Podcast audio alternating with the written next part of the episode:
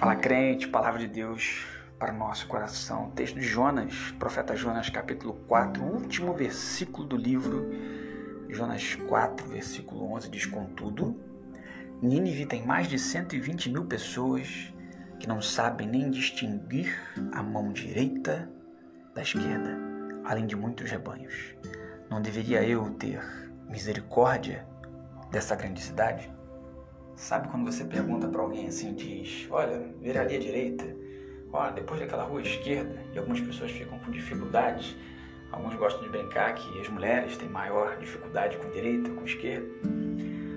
O essencial do texto aqui é Deus falando para o profeta Jonas, concluindo sobre um povo que era ignorante, um povo que não sabia muito mais do que uma questão de direita e esquerda. Que Deus está querendo dizer pelo texto, através do profeta Jonas ali, é que Nínive possuía uma população grandiosa, mas que não entendia nada da vida. Deus não deveria ter então misericórdia desse povo?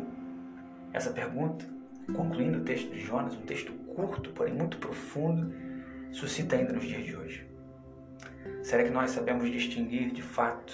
Será que nós sabemos separar de fato o que é bom do que é ruim? Será que nós sabemos fazer escolhas corretas? Quantos dias acordamos cheios de fé e no meio da caminhada desistimos de tudo, pecamos, nos afastamos de Deus, fazemos escolhas que não nos agradam muito mais, escolhas que não agradam a Deus. Quantas vezes, dotados supostamente de uma relação muito íntima com Deus, na prática, nos afastamos? Quantos dias estamos cheios de fé, imaginando que vamos orar, que aquele é o dia, que vamos ler Bíblia, e uma frase, uma palavra, uma colocação, uma circunstância, um ambiente no decorrer, talvez do elevador, no trânsito, na escada, muda completamente a nossa fé. E passamos a caminhar em passos largos para o inferno. Jonas foi chamado para trazer a palavra de Deus que provocaria misericórdia, porque provocaria arrependimento, então Deus manifestaria misericórdia sobre um povo. Ele não quis. Ele não achou justo da parte de Deus desempenhar tanto esforço para um povo que ele sabia que iria se arrepender. Isso mesmo, quando você lê o final da história, Jonas diz para Deus: Tá vendo? Eu não sabia. Eu não disse que ia acontecer isso. Eu não disse que o Senhor seria misericordioso. Deus então traz esse questionamento final para Jonas como uma reflexão para nós.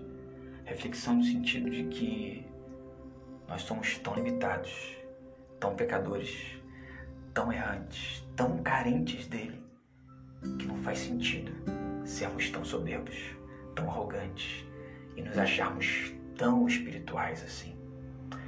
Na essência, não havia muita diferença entre Jonas e o povo de Nínive. Não havia muita diferença no sentido espiritual, não havia uma classe diferente. Na verdade, poucas ou quase nenhuma é a diferença entre você aí, leitor assíduo da palavra, pessoa que ora todos os dias, e talvez o seu vizinho, aquele que você às vezes tanto excomunga.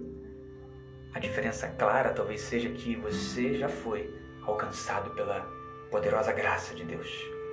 Mas o que a gente faz com essa graça? Como a gente administra essa graça e desemboca essa graça para a vida do próximo? Ou vivemos no nosso mundinho fechado e todo ele perfeito, respirando um ar de super espiritual? Ou, limitados que somos, todos os dias, buscamos o nosso arrependimento diante de Deus? Buscando fazer aquilo que sabemos que é verdadeiro, mas que às vezes a gente não consegue fazer e assim tendo um olhar mais misericordioso para o vizinho. Afinal de contas, por ele errar diferente da gente, ele não pode ser julgado desse jeito.